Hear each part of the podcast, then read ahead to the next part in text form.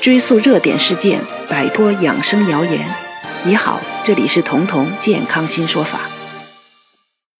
经常有网友向我提问，说他自己总是二十三天左右就来一次月经，比别人短了近十天呢。月经周期这么短，而每个月经周期又得排一次卵，那一年下来，不就比别人多排了三四个卵吗？他听说一个人一生中卵子的数量是有限的，按他这样排卵的频度来说，卵子可能会提前用完的。那是不是他也就会比别人提前衰老呢？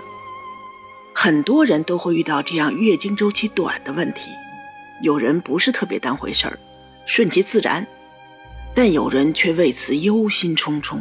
甚至会去花钱去做所谓的卵巢保养。那么，到底月经周期短会不会提前衰老呢？卵巢保养又有没有用？在这里，我可以很负责任的告诉你，你绝对不会因为月经周期短而提前衰老。就算你有早衰的问题，原因也不出在这里。因为你的卵子储备多到用不完。的确，女人一生的卵子数量是固定的，就像基因一样，生下来就已经定了，从此再也不会增长或者改变。那么出生的时候，你带了多少卵子来到这个世界呢？二百万个，可怕吧？这个数字。而女人从青春期开始，一直到四十五岁到五十四岁之间绝经，当然也可以提前，但只要你过了四十岁以后的绝经，都基本上属于正常。四十岁以前的绝经才是卵巢早衰。那在这个生育期中，按每月排一次卵算，一生中。女人大概要排四百到五百个卵子，而从青春期你开始来月经、开始排卵的时候，身体自己经过优胜劣汰，最初带来那个二百多万个卵子，还剩下三十到四十万个的储备呢。也就是说，就算你每个月都来月经、都排卵，也只占储备量的百分之零点一左右。根本不可能因为体检几次月经多了几次排卵而把卵子用完。为什么身体要储备这么多的卵子呢？这就是身体的智慧，它要在巨大的一个备选中选出质量最好的一个卵子。备选的卵子越多，挑选的余地就越大，就越有可能排出精品。这也是年龄大了生孩子，孩子身体可能不好的原因。因为随着增龄，你的卵子也在增龄，也在衰老，那可选的余地就不如年轻时候了。但是如果你仅仅是从衰老的角度上担心，那这个担心绝对是多余的。因为这么大的卵子库存，你根本不可能因为多排一次卵而早衰。更重要的是。并不是每次月经都排卵，比如在月经刚来的前几年，青春期前后，卵巢的功能还不成熟，月经的周期也不规律，这个时候的月经很多时候是无排卵月经。同样的，绝经前，卵巢功能下降了，月经周期也不规律，这时候也容易出现无排卵月经。也就是说，你真正开始排卵、有排卵的，只是月经很规律的成熟女性，但也并非每次都有排卵。所以，就算你一年比别人多出两三次月经，多排了两三次卵，你库存的卵子也仍旧富富有余。因此，月经周期短不会使你早衰，只要它是规律的。医学上现在有个约定，每二十一天到三十五天来一次月经，都是正常的。就是你的周期可以是二十一天，也可以三十五天，这些都不算有问题。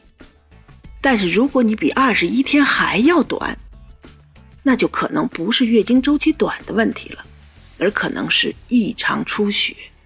这种情况就需要去医院认真的诊治了。既然多排卵不会导致早衰，那什么会导致早衰，也是大家都关心的这个卵巢早衰呢？一个是遗传，如果你的妈妈、姐姐绝经的时间都很靠前，那你也在所难免，这是你改变不了的。再有一个就是你可以改变的，或者你正在影响的，那就是生活习惯，其中最致命的、对卵巢伤害最大的就是熬夜。我有个妇产医院的医生朋友，他告诉我说，十几年前他看病的时候，偶尔会遇到四十岁就绝经的卵巢早衰的病人，他特别同情他，想尽办法的对他特殊关照。十几年后的现在，四十岁停经根本不算事儿，三十岁、二十岁的都有，那么早就停经早衰了，而且几乎天天都有，他想特殊关照都关照不过来了。为什么现在早衰的人这么多？这些早衰的人都有一个同样的问题，他们大多都是职场上的女汉子，他们有钱做很精致的美容，但是没钱买时间睡觉，又因为工作压力大，熬夜也是常态。就是这个熬夜，把他们熬老了，熬得早衰了。所以你要想不衰老，与其纠结在月经周期短几天这么个小问题上，不如按时睡觉，这才是对卵巢功能最好的保养。因为我们身体的很多激素，只有在夜里十二点到凌晨三四点钟这个过程里面才分泌，而且这种分泌是过时不候的。它不是说你熬夜之后第二天早上晚一点起补个觉，就能把激素重新补回来的，补不回来。这样久而久之的熬夜，这样阴阳颠倒，调节卵巢分泌的内分泌轴就要偏了。雌激素长期的分泌不足，就会造成卵巢功能的过度早衰。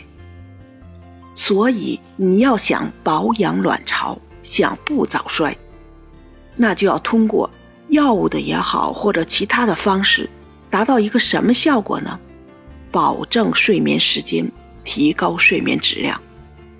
只有这一招，可以说你对卵巢所做的保养仅此而已，别无他法。